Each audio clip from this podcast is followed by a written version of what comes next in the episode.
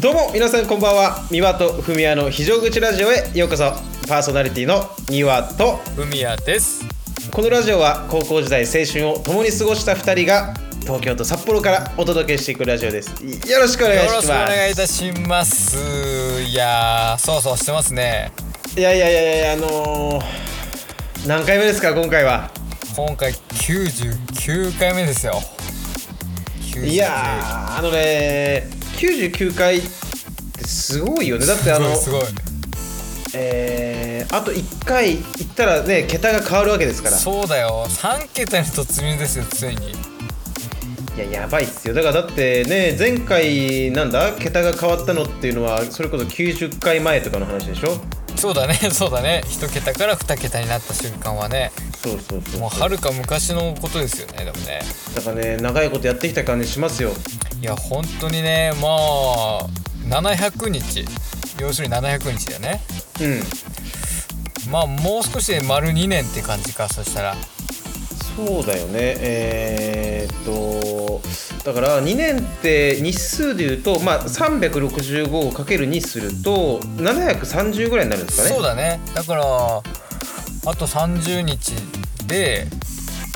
うん、もう丸い2や年ーすごい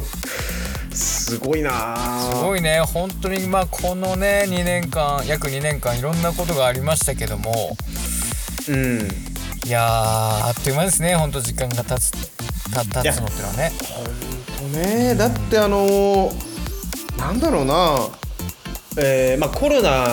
がねあの、うんまあ、正直その、まあい、あれだけどもなんとなく我々のラジオってのはコロナのねその孤独感を埋めるために、まあ、僕が、ね、もう始めたいっていうのもあ って。はいはいあれですけどだから、まあ、ある程度ココロナとね歩んできたって言い方したら変ですけど、まあなんかその、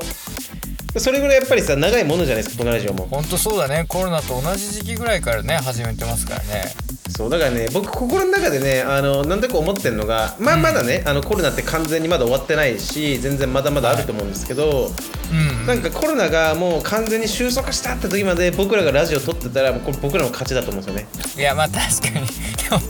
途中で俺ら挫折したら面白いけどねあれあれみたいな100行ったのに途中でやめたんだみたいなここまで来てねあのあれはないですよ全然、いやまあでもまだこの100まだ100回じゃないですけどまあ100回に突入するってところで、まだ対面ラジオは1回しか撮ってないってのもまたすごいですよ ねそうねだからえっと対面ラジオがあれは80何回とかそういうぐらいだったのかそうだねお正月なもっと前かなお正月だよねあれねそうなんか70後半ぐらいだったのかなそうなってくるか、えーそうだね80回目とかそれぐらいだよねそうねいやあのーで僕ねすごいこと気づいちゃったのが、はいはいあのー、99回目くくくくくく会なん ですよくく会はいはいはい。クックだか会らねくく81じゃないですかだから81ってことはこれパイ会なんですよも うなるほどね。結局パイにあの僕らたどり着けるということで安心しそうてそうそうあの死ねますね。いや本当そうなんですけどもいやそれこそ いやもう本当にあのなんすかねだからそのだからまあラジオ対面1回ってことはラジオ始まってから我々会ったのも1回ってことですよねだってこうんれそうなるよね。まあそういうことだよね。一回しかやってないってこといね。やいやいやいやだからもうお互いにもう本当ね架空の存在になってますけども でもまあこのラジオはね、うんまだまだ無限に続いていくっていうそうだね本当僕らはそういうね思いでやってますからいやーでもまだね声だけでここまで続いてるわけですから、うんまあ、まだまだ可能性はいろいろあるわけですよ対面がねもっとこうより行われるようになったりしたらできる企画も増えてくるしううんまだまだね僕らのこのラジオまあラジオの枠にとらわれないかもしれないしまあいろんな可能性がありますからね、んそのそのね成長も皆さんね楽しみにしていただけたらと思いますがはいいやもう感極まってきてますねまあ99回目でねそうねいやーなんかこうねまあ何回か前からね気持ち的にはカウントダウン始まってますけども、うん次回ねようやくついに100回目かっていうところですけどもまあね、はいあの今日はねまあ節目っちゃ節目そのゾロ目なんで節目なんですけどまあ別にね、いつも通りのラジオをやっていこうと思ってますけどそうだねあのだから先週はね僕がさデータをぶぶっ飛ばすっていうそ の大惨事があったんでそうだねまあまあだまかあら前回撮ったのがあれ土曜日とかだったっけその撮り直ししたのが撮り直しが金曜日ですね金曜日撮りましたねあ姫香だからそのまああんまり間空いた感じしないですけどなんか今週というかこの1週間どうでしたなんかありましたかまた新たに今週1週間はなんかね特に大したことしてないんですけどちょうど今日ですね、あのー僕の職場で、あのー大学院に通ってる子がいてうん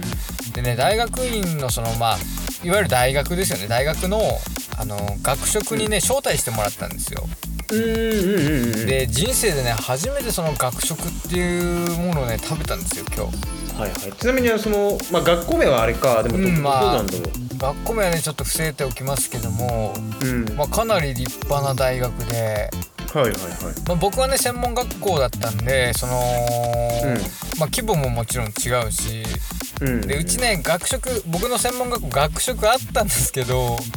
あのね、はいはいはい老人ホームの1階にあったんですよああなるほどねそうそうそうそのまあ関連グループとしてその老人ホームもやっててその1階にあったんで、味付けがね非常にこう優しい味付けだったんですね。まあまあまあ健康的にはねすごい良さそうだけど もねまあそうなんだよねでもまあすごい安いわけでもなくてあんまり利用することもなかったんですけど、うん、まあ、今日ねその初めて本格的なその学食っていうのを食べてねまあ味はねそんなにすげえべらぼうにうまいってわけじゃないんですけどはいはいはいあのね味噌ラーメン食べたんですようん大盛りでさ380円大盛りでだよああでもねそっかそういうもんだったなそう確かいやー安いなと思ってさ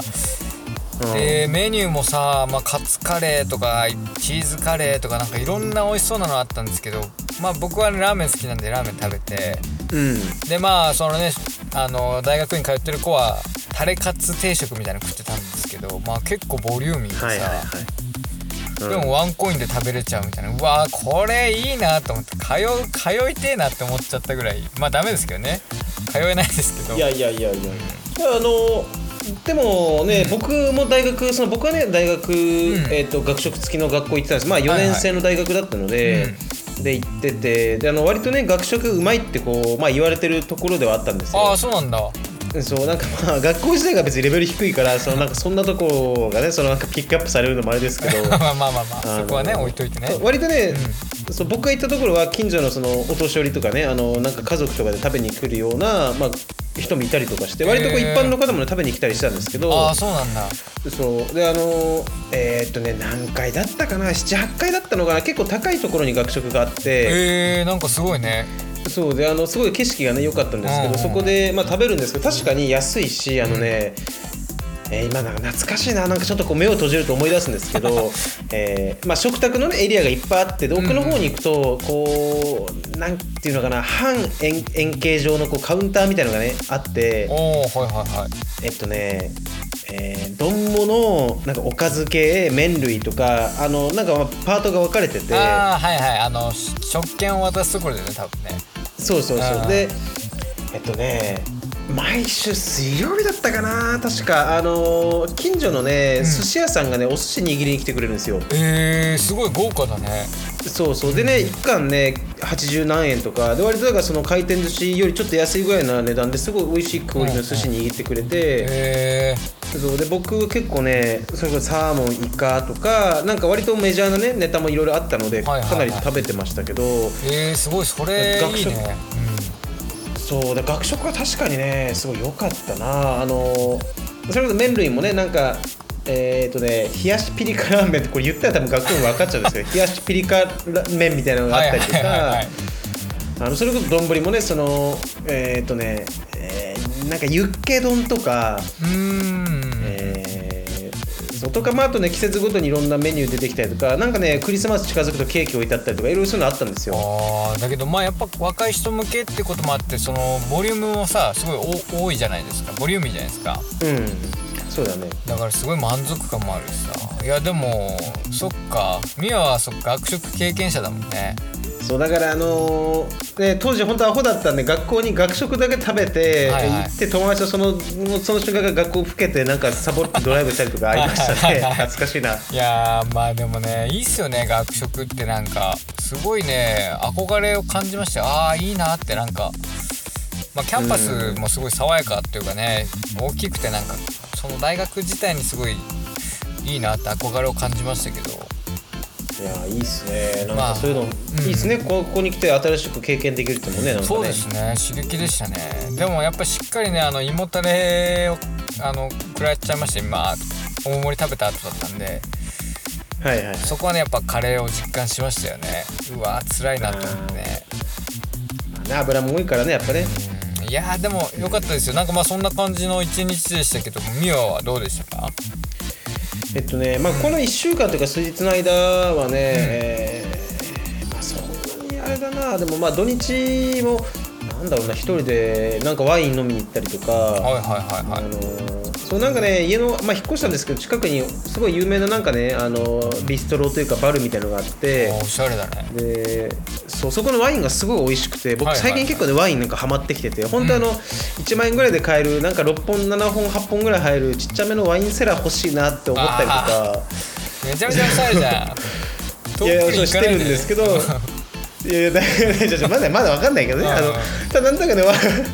あのワインがね美味しいなって思うようになってきて、はいまあ、はい一人でちょっとこうワインをねあのたしなみに行ったりとか、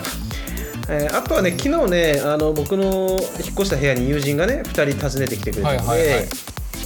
まあ、いつもね仲良くそうお世話になってる友達なんですけど、えーだからまあ昨日はねもう完全にもう僕があのもてなすぞということで。はいえーまあ、いろいろとね食材を買ったりしてお酒も用意して料理したんですけどおー素敵ですねえーそうで昨日作った料理が、うあのまあ、イタリアンというかねそのそういうワイン系のものを作りたかったんで、んはいはいはいはいえー、1品目がねえーアボカドと、えースモークサーモンのカルパッチョを作りまして、あー味しないアボカドとサーモンのカルパッチョえーマジでうまかったから なアボカドいやでも本当美に味しそうだねなんか想像したら美味しそう普通にそうでね綺麗に持ってさあのちゃんと盛り付けて、あのレストランみたくしてなんかはいはい気持ち的にはねそういう感じにしてであとは、え2品目があのゴルゴンゾーラのペンネっていうねその要はあのマカロニみたいなやつあるじゃんペンネってやあーパスタの太いなんか短く太くて短いみたいなやつかペンネってつそうそううんうん筒状になったやつうんうんあれをあの、ね、2種のチーズで味付けしましてあのパスタにしましてですいやいねやなんかすごい洒落てますねいやいやそうそう頑張ったんですよ本当に。うんうん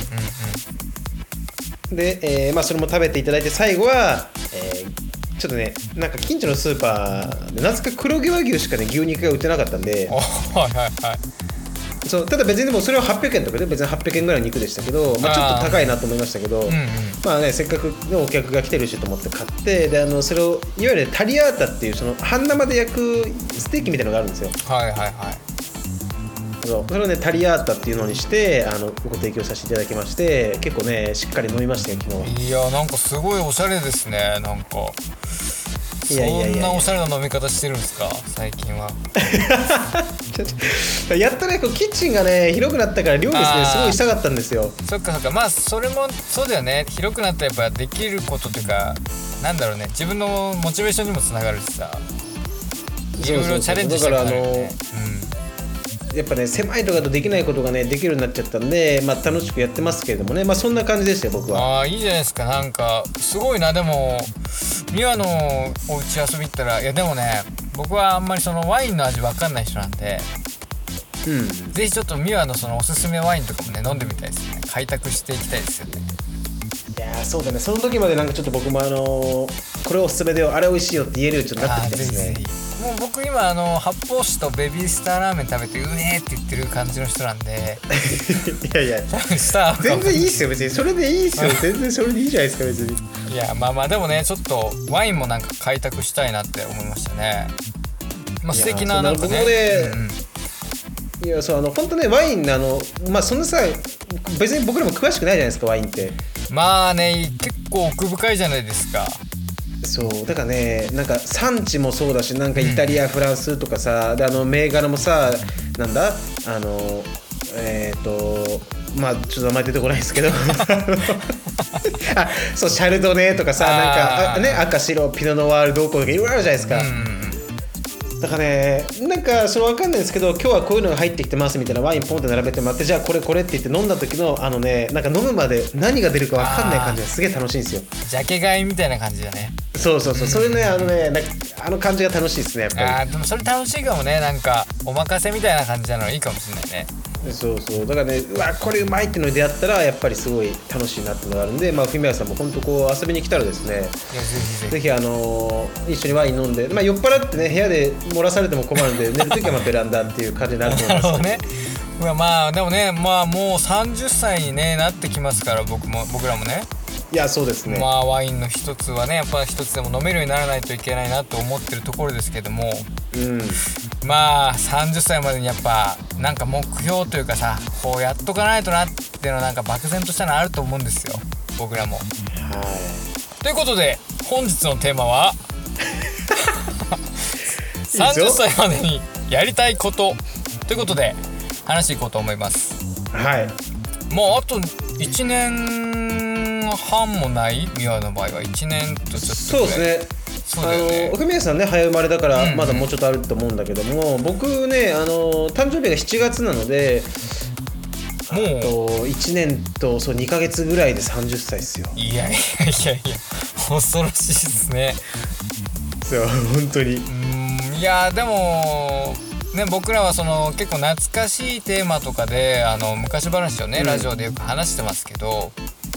うんそれこそそのちっちゃい頃の僕らがあの夢見てたというか想像してたうん30歳の自分って、まあ、僕の場合はねもっとなんかかっこいいと思ってたんですよ自分をね30歳の時の自分は。はいはいはいまあ、でもなかなかそんな現あの理想の自分とは程遠い感じになってまして、うんまあ、ななん何かしらねこう、まあ、やっぱ30歳までになんかしときたいなっていう、まあ、謎の焦りがあったりもするんですよ。うんうんミアはどうですかねまあミアは結構いろんなことにチャレンジしてるからなんか改めてやりたいことってなかなかないかもしれないですけどいやーいっぱいありますよあのあるだって、まああとねだから約14か月っていうところですけれども、うんうんうんなんていうのかなまあ僕もねやっぱり想像してた現在地とはねかけ離れてるところもあるし、はいはいなんていうのかな何年か前は想像できないことやってたりとか考えてたりとかまあそうだよねでね別にそう、まあ、現状にね満足してるわけでは全くないですけど、であとやっぱり確かに20代が終わるまた新たななんかその30代っていうさ、ね、い一個への階層に行くってやっぱいろいろ思うことがあるんですけどあるよね、うん、でもちろんねそうなんか個人的なさチャレンジとかもあるじゃないですかやりたいことまあいろいろあると思うんですけど、そういやシンプルにねやっぱ彼女欲しいです ね。シンプルにね そうだよねそうそうそういやでももう本当にそうだよねあのーまあ結婚とかもそうだしさうん、まあそういうのもやっぱりこう身近になってくるわけじゃないですか年を重ねるごとにさいや本当よ、あうのんなんかね別にそれに対して僕焦りあるとか全くないんだけども、んうんやっぱりみんなね、まあ、文村さんもそうだし、んえー結婚とか出産とかねいろんなことがありながら、うんで僕はそのね、まあ、相手が全くおりません であのなんていうのかなやっぱ誰かを愛したいっていうのはあるんですよ僕 も。いやまあまあでもそうだよねなんかあんまりまあ言い方すごい悪いかもしれないけどあの、うん美和のその恋愛事情というかその浮ついた話というかさうん、あんまりここ数年耳にすることがなかったから僕はいやまあそうだねしてないもんだってね。なんかそういうまあ恋バナじゃないけど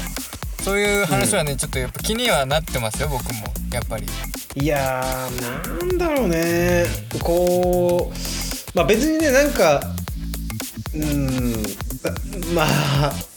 よより好みしてるとかそういうこと別にそんな立場でもないしあれですけ ど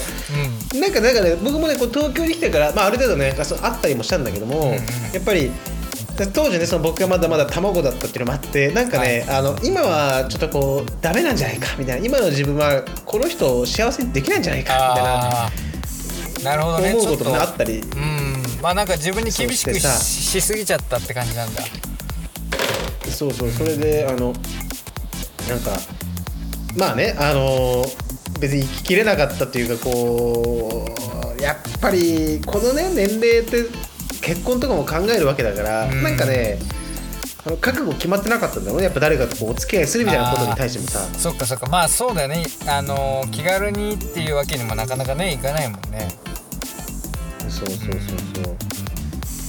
いやまあね結婚がねもちろん全てでもないしそのね子供を産むことが、まあ、すもちろん全てではないけどうんやっぱりこう何かしらのやっぱ嬉しいこととかねなんか悲しいこととかでもね共有できるとねやっぱりだいぶ気持ち的にも楽になるしさそうだねあのなんかだから普通さね例えばフミヤさんもねあの、奥さんにこうね何か悩みとかねあの辛いことあればね甘えることもできると思うんですけど、僕はねだからそういう相手がいないんでやっぱり無意識にねフミヤさんに甘えちゃってるんですよね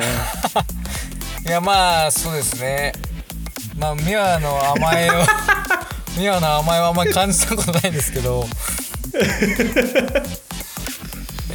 いやまあでもね本当ちょっとねそのなんかミワのその恋恋事情というかねそれはね非常に僕も気になっているところではあるんですよ、今後の展開とかもね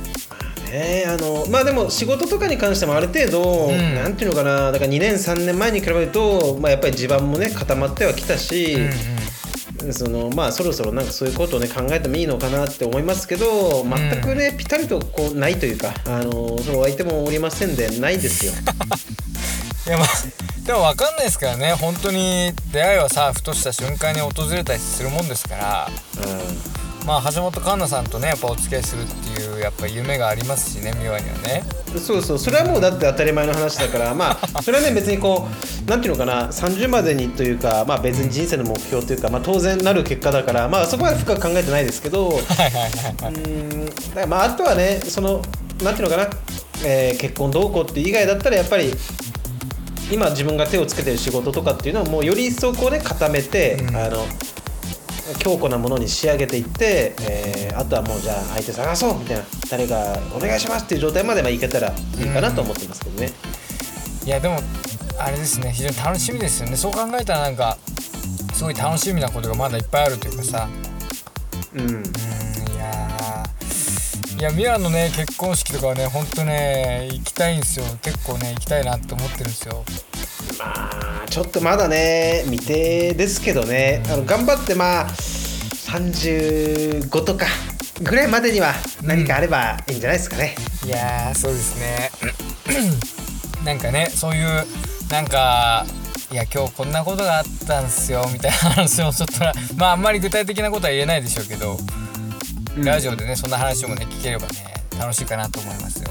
いやぜひねあのそれをお話しできるちょっと僕もね、まあ、頑張るというかそのしかるべき行動をとっていこうと思いますそんうで,、ですねはいなるほどまあそうですねはい30歳まであともう少しですが頑張ふるみやさんはどうですか僕はですねあのーまずね一番最初に頭に浮かんだのがですねうん銭湯ってあるじゃないですかお風呂はいはいはいはい銭湯に行くと赤赤すりコーナーってあるじゃないですか、あのそうねあのまあ大きいとことかってあるよねう、ん、そうそうで僕ね赤すり一回もやったことないんですよそのお店ではいはいはいでそれをね30歳までねちょっとやってみたいなっていうのが僕の一つ目の目標なんですけどいやまた独特なとこ来るよねやっぱねいそのやね でもどうなんだろうねあれやっぱ気持ちいいのかなやったことあるいや僕もないですけど、うんでもやっぱり誰かにさ、うんこう赤すりで体ゴシゴシやってもらって全部の赤を落としてもらえるって多分めっちゃ気持ちいいと思うんですよね気持ちいいのかないやなんかその赤がすごい出常人よりも出すぎてなんか引かれるみたいなのもちょっと怖いなと思ったりしててさ、若いやもうそんなだってねえあのプロの赤すりの人なんて多分もう今まで何十キロと赤をね多分出してるわけだから、そうだよねでもどうなのかなってその気持ちいいもんなのかなとかだから結構分かんないことだらけでさうんまあインターネットとか見ればねいろんなブログとかあるんでしょうけどまあちょっとね気になってますねでも意外にさ赤すりってさ、うんその割と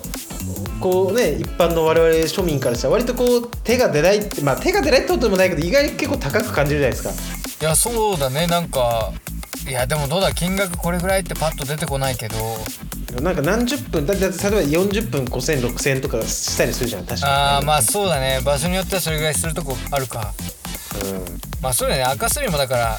分何分単位だもんねきっとね何分でいくらとかだもんねそうそうまあでも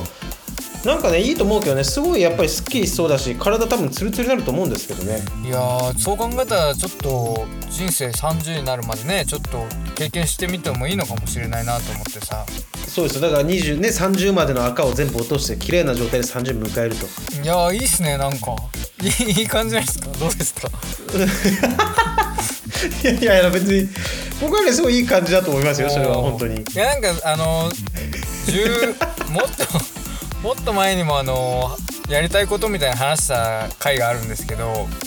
うんあのヘッドスパとかもやりたいなんて言って結局言ってないんですよあなんかフミヤさんそのボディケアに憧れあんのかね今いねやそうだねなんかそこ俺今まで未開の地だったからうんちょっと30までにじゃあちょっとここに僕は誓いますよその赤スリー行きますっていうのね今回あの誓わせていただきますので そうねあのなんかヘッドスパ行って赤すりやって、あの足つぼマッサージやってあとは、えー抗がんマッサージと前立腺マッサージでいいんじゃないですかフミヤさんはまず青函体のねやっぱマッサージもしてもらってそしたそうらそうそうそう完成しますよねやっぱり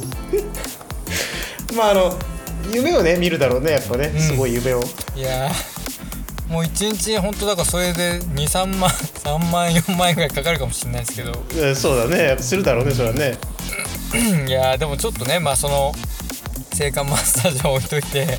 うんちょっと赤すりまあそうですねあのほのかとかって全国にあるのかなほのかあ北海道だけなのかなあのねこっちでは見たことないから多分ああれは札幌とかなんじゃないのかなあなのかなあの北海道にほのかっていうすごい大きいお風呂があってうんまあなんだろうなあれはスーパー銭湯なのかな温泉も出てたりするんだけどわかんないけどまあでもすそうだねスーパー銭湯っぽいよねあの、うん岩盤浴もついててさそうそうでご飯も結構美味しくてみたいなところで、そこ多分ねサービス結構充実してるんでそこ行ってみようかなと思いますねいや最高じゃないですかいいですねちょっと そんな感じでちょっと 30歳までにまあまだねいっぱいもちろんやりたいことってありますけど、まあこの辺が僕は現実的かなと思ってて まあ別にねフミヤさんがその気になりゃ赤するなんか明日でもねいけちゃうわけですいよやまあそうですけどねなかなかこうやっぱさあ今日赤すりに行こうってなることないじゃないですかいやまあねなんかこう誕生日とか例えば給料日とか、なんかその節目っていうかさあの今日はあの羽伸ばすぞっていう日に行けばいいんじゃない、あそうだねなんか自分へのご褒美みたいな感じでうんお酒も飲んでみたいな感じでやればいいかもしれないですねでもまあなかなかもうそんな時ないですけどねまあまあそっか給料日の時とかねうんうんそうですねちょっとそれでよ今日嫁さんに打診してみようかなと思いますいやいいと思いますよ本当にあの、うん僕もねあの、まあ、行ったことないんでなんか赤すりなりあとはたまにねあの本当にこう、まあ、手もみのマッサージ行って背中揉んでもらったりとか、まあ、しますけどもやっぱり、はいはいはいなんか誰かにね体こうケアしてもらうっていうのはねやっぱり気持ちいいんでぜひこう行っていただきたいですねあーそうだねなんかそういうあのーリラクルみたいなもう30分3000円みたいなその揉んでくれるところとかも一時すごい行ってたんですけど、うやっぱいいですよねなんでなんですかねあの自分で触ってもあんま気持ちよくないのに人に触られたらすげえ気持ちいいみたいなのはさすごい不思議んですよねあのまあ本当にこうまあね若干性的なニュアンスも風味としては感じたんだけどもそうですいやでもあのそうあの本当にねでもリラクルとかってあれって割とこうなんか免許とかあるわけじゃなくてこう、うん誰でも誰でもって言ったらあれなんですけど結構こうみんなね独自のやり方があってあるんですよリラクルって人によって全然違うんですけどあーそうそうなんだ僕ね一回だけねその札幌に行ってその上京する直前だったんですけど、はいはいはいえー、だから3年4年前のかなあれはだからそのリラクルにね、えー札幌のリラクルに行ったことがあったんですよあのサブローク線サブローク線のどっか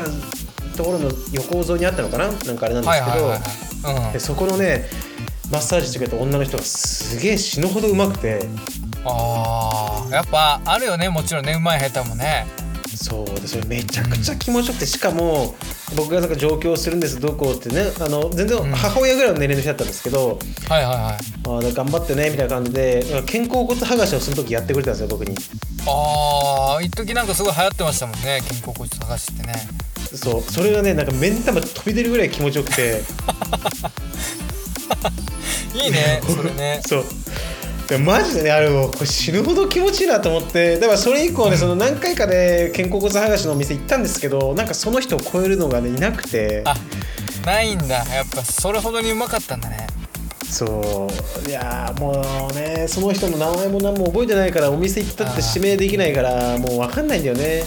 そうだねまあ肩甲骨探しで絞っていくしかないよねその人のたどり着くよね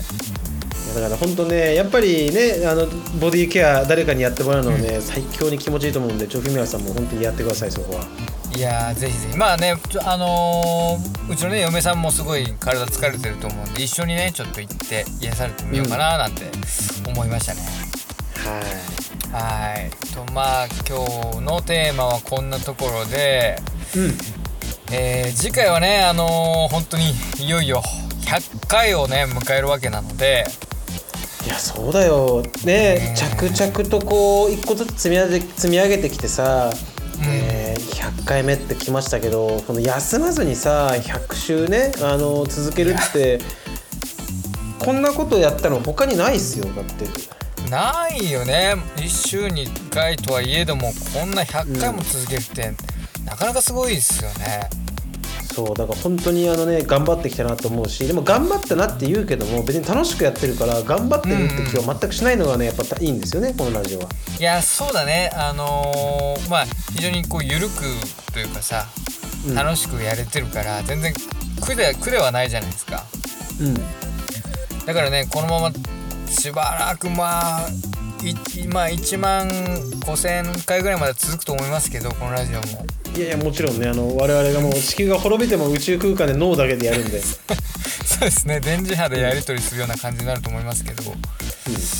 なのでねまあしばらくまだまだ続くと思いますがは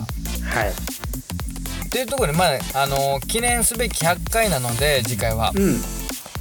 えっとねあの先日ね僕らのインスタのアカウントの方で、えー僕らに話してほしいテーマなどあれば募集しますということでねストーリーでねちょっと募集させていただいたところですね、はいはいえー結構ねたくさんの方からあのメッセージいただきましていやめちゃくちゃありがたいいやーありがとうございます本当にでこれもねあの引き続きあのーもちろん DM でいただいてもいいですしあのそうですねあのインスタの方から またストーリーあげようと思うのでうんまだ話してほしいなっていうことがあればぜひぜひあのどしどしと送っていただければと思っておりますはいあとこれに加えて、あのー視聴者の方のおすすめの回、僕らが今ま今までね、まあ、今日含め99回やってきて、この回本当面白かったなっていう回があればぜひね、あのー教えていただきたいなと思ってるので、うんまあ、なかなかでも覚えてないかもしれないよね結構流しながらこう聞いてもらってる方が多いと思うので。そうだねあと僕あの途中からね80回目ぐらいからなのかな一応ね毎回タイトル、今回のテーマ何々ですってねあのあその回ごとのコメントねつけるようにしたんだけども、うんうんあの初期の頃はね全くつけてないから多分どれが何の回なのそうなんだかよねみんな分かんないと思うんだよね いやそうなのさで あの初期の頃はね時事ネタとかもやっぱりありましたしそうそうだからあの結構ねなんかおすすめの回ってよりかはあの今までラジオ聞いてきてここがこの会話が面白かったとかここのトークが良かったとかなんかそういう、ね、部分的なのでもいいんじゃないですかああそうですねこんなやり取りが面白かったみたいなのがあればぜひ教えていただければねあいやーの次回採用させていただきますんでねえだから最初の何回かでフミヤさんの声さもうあの、いやー皆さんこんばんは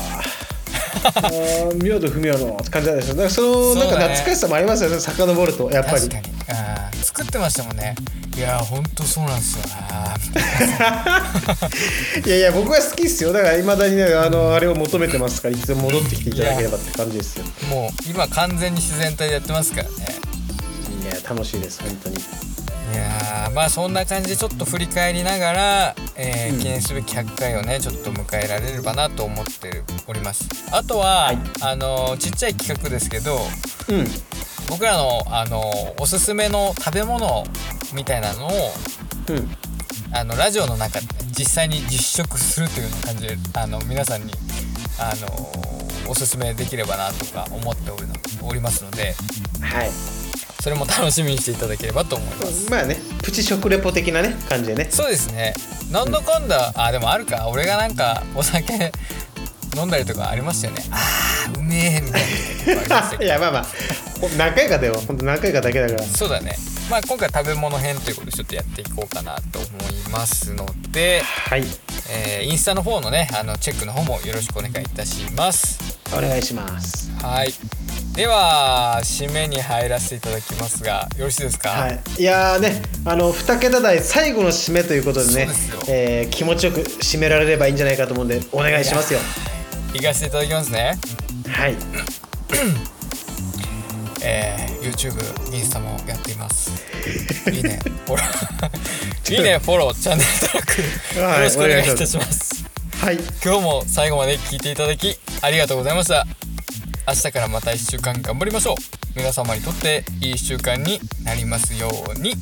お送りいたしましたのは美和とふみやでしたそれでは皆様それでは皆様